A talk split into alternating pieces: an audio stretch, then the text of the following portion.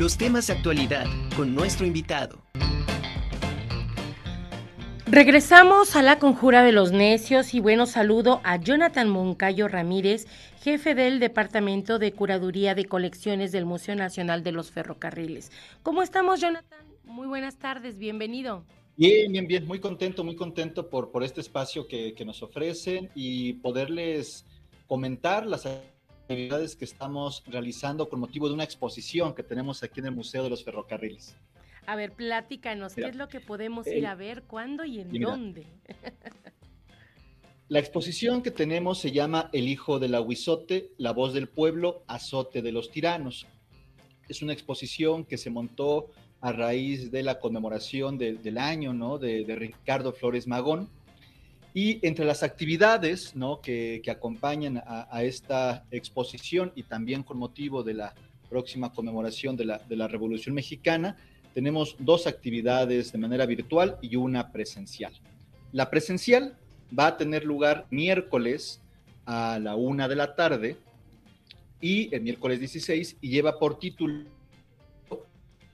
Ricardo, la rebeldía es la vida, la sumisión es la muerte. Entonces, están más que invitados todas y todos para que puedan escuchar a Miguel Ángel Ramírez Hawey, que tiene una una ponencia interesantísima al respecto.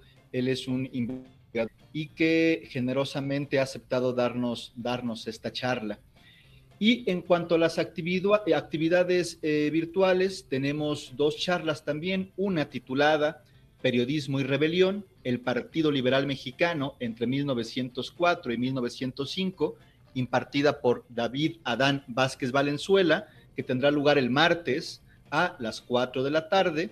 Y el jueves, el jueves 17 a las 4 de la tarde, tendremos una ponencia también impartida de manera virtual por Patricia Palacios, titulada El Sindicato de Ferrocarrileros repatria al camarada Ricardo Flores Magón.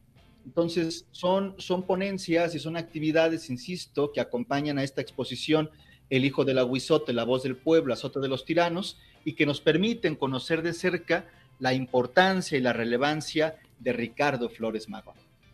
Excelente. Y todas estas actividades, bueno, las, las presenciales como tal, se llevan a cabo en el Museo Nacional de los Ferrocarriles, en la 11 Norte 1005, Centro Histórico, ¿verdad? Ahí va, va a ser la, la, cita como tal.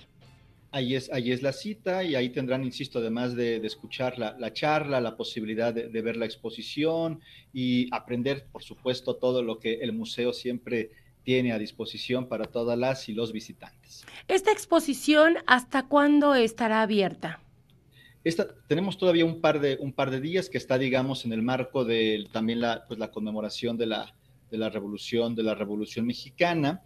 Y aquí lo, lo, lo importante también será, eh, pues, centrar al personaje, ¿no? O sea, muchas personas posiblemente a Ricardo Flores Magón no lo tengan como uno de los referentes vinculados a este periodo, pero sin lugar a duda para poder entender a este luchador, a este hombre vinculado a la justicia social, este escritor, este periodista y revolucionario anarquista, creo que tanto la, exposición como las actividades aquí paralelas, pues permitirán, porque aquí algo importante es que no son ponencias destinadas para especialistas e investigadores, conocedores, sino para, para, para todo público que, que, que, que esté interesado en, en, en, aprender y en reconocer el valor, básicamente, que distintos personajes de este, de este periodo tenemos todavía que, mantenerlos como parte de, de nuestro patrimonio.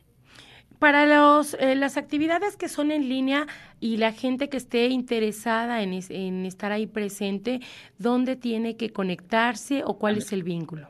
Eh, pues la, las invitamos y los invitamos a que sigan las, redes del Museo Nacional de los Ferrocarriles Mexicanos, ¿no? en la página de Facebook, así como del CEDIF, el Centro de Documentación e Investigación Ferroviarias.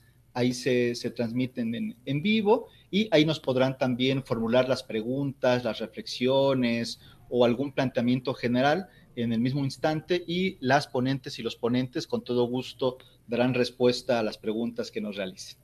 Excelente, pues las actividades a partir de mañana 15, martes 15, este miércoles 16 y jueves 17 de noviembre. Pues ahí está hecha la invitación, Jonathan. Muchísimas gracias. Muchísimas gracias a ti. Hasta luego.